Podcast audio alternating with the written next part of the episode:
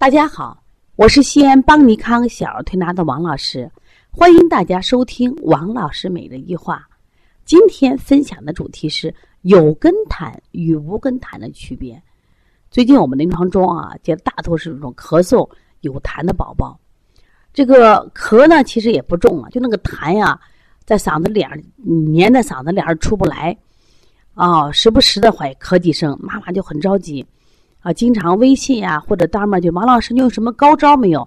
让我们孩子，哎呀，把这口痰排出来。我说高招肯定是有，问题是你要判断你的孩子是哪一种痰的类型，是有根痰还是无根痰？妈妈就奇怪了，王老师，痰还有有根和无根的区别？我那当然有了呀。我说你如果是这个无根的痰好排，有根的痰肯定难排。中医里边啊，其实把痰啊。就从寒热里面分为寒痰和热痰，这个很好区别呀。那么寒痰一般孩子吐出痰颜色的白皙的，含水量高；那么热痰呢就偏黄，而且呢相对黏。那我们就说这种热痰相对有就难咳出，寒痰就容易咳出，容易咳出。另外呢还有一种分解呃分类方法叫湿痰和燥痰。湿痰呢，就是他体内湿气重，所以这个痰呢跟寒痰很相似，它也是水多，所以听起来呼噜呼噜呼噜的一大堆，就简直说啊，就在嗓子眼里一拽就出来，这种感觉叫湿痰。那么还有一种燥痰，燥痰不易排出呀，燥痰呢就是粘在嗓子眼里头，不一定多，但是呢也不容易咳出。那实际上，王老师把这个分类再进行分类，我分成有根痰和无根痰。就说你听着呼噜呼噜呼噜好出的痰，我们称之为什么？有根无根痰。无根痰好排出呀，比如你拍拍后背，它可能吐出来；还有些孩子一跑，咵咵咵吐出一口痰，这都是无根痰。还有些孩子，像昨天春晓来了，发烧，孩子痰很多，我用压舌板一压，他呼噜呼噜就吐很多。我记得我原来最好最早调的这个小博宇，当时他妈说呀，这孩子咳嗽一年了，这实在调不好，吃吃妙效果不好。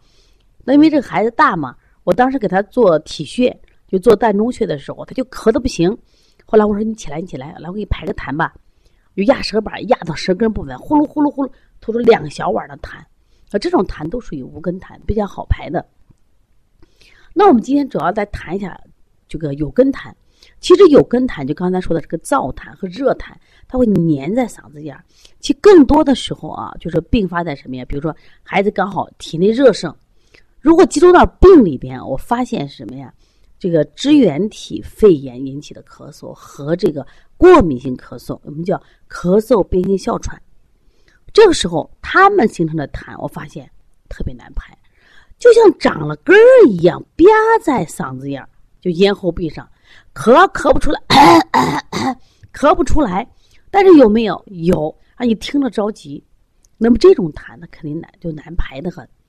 那我们说这种痰它之所以难排是什么？特别我讲一讲一下，就是过敏性咳嗽。就过敏性还呃咳嗽，我们称之为就上气道综合症，尤其是这种高气道反应这类的孩子呢，他的痰是有非有，一会儿有了一会儿没有了，也不多，但这种咳嗽特别难调理。原因在哪？就是我们正常人的气道壁啊都是光滑的，当然除了有一段时间我细菌感染、病毒感染了，它可能会出现一些炎症的分泌物有痰，但是七八天好了就好了。但是过敏性咳嗽的那种痰呀，很麻烦，它是长时间的病，基本上一病都一个月、两个月，甚至会更久。它的气道壁上跟我们正常人不一样，它始终有这种少量的、微量的粘性分泌物，是因为什么？和过敏有关。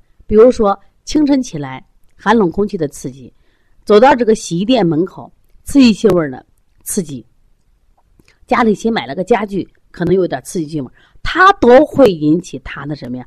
过敏感染有渗出，就是它随时随地都会什么产生这种微量的少许的痰。所以说，这种孩子遇到寒冷空气的时候会咳嗽啊，听他有痰了，哎，白天就没有了。白天因为这个气温正常，它就没有了。到了傍晚，又到了七八点钟的时候，他可能有痰了。到白天或者他睡着很安稳的时候就没有了，很有意思。那么这种痰我们就称之为有根痰，量不多，难以咳出。那对这种有根痰，我们觉得不太好处理，怎么办呢？排不好排呀，我们给它滋阴，滋点阴以后，把水加上，把这个痰稀释，它就会好一点。当然了，这不是最根本的方法。最根本的方法，首先我们要规避过敏源，这是要规避的。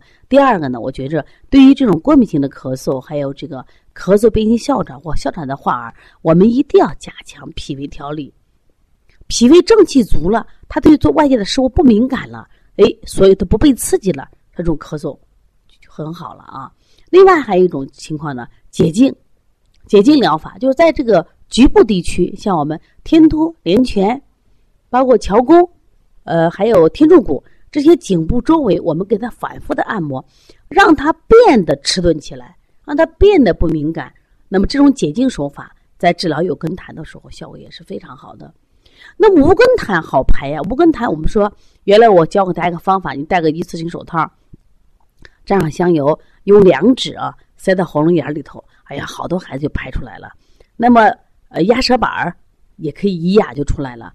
那么在排之前呢，你可以让它呃微微弯下身，你用手空心拳从下往上拍，从外侧向里拍，拍到肺部，然后再压它一下。另外，我们这次在三月二十六号帮您康呼吸训练的时候，还有一种咳嗽排痰法。其实让他通过深呼吸，然后拘着气，猛地连咳两声，把痰也可以排出来。这对于无根痰效果特别好。凡是那种听着呼噜呼噜的，含水量很多的。排出来都是白痰或清晰痰的，这属于无根痰，比较容易咳出。对于那种是痰少黏的痰，一般就是我们称为有根痰，比较难排。但是如果你分清楚它是无根和有根以后，我们采取科学适当的方法，这些痰也能排出来。但是关键是要切断痰产生的根源，这是在调脾胃。中医说的很好啊，脾为什么呀？生痰之源。肺为储痰之器，脾胃强大了，孩子就没有痰了啊。如果你也有育儿的问题，或者在工作中有什么样咨询的，可以加王老师的微信：幺三五七幺九幺六四八九。另外，我们在五月二十五号，呃，由邦尼康首席讲师黄老师研发了一堂课，叫“便秘十招”，希望大家关注和学习。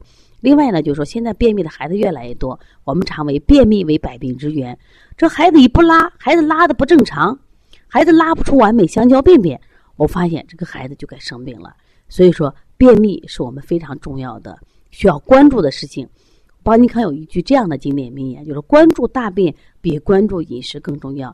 所以，希望大家也能树立起这样的育儿观，参与五月二十五号黄老师的便秘十招的课程。另外呢，我们在五月二十一号西安线下啊，将举行一场鼻炎腺样体的讲座。希望如果你孩子有这样情况，可以积极报名。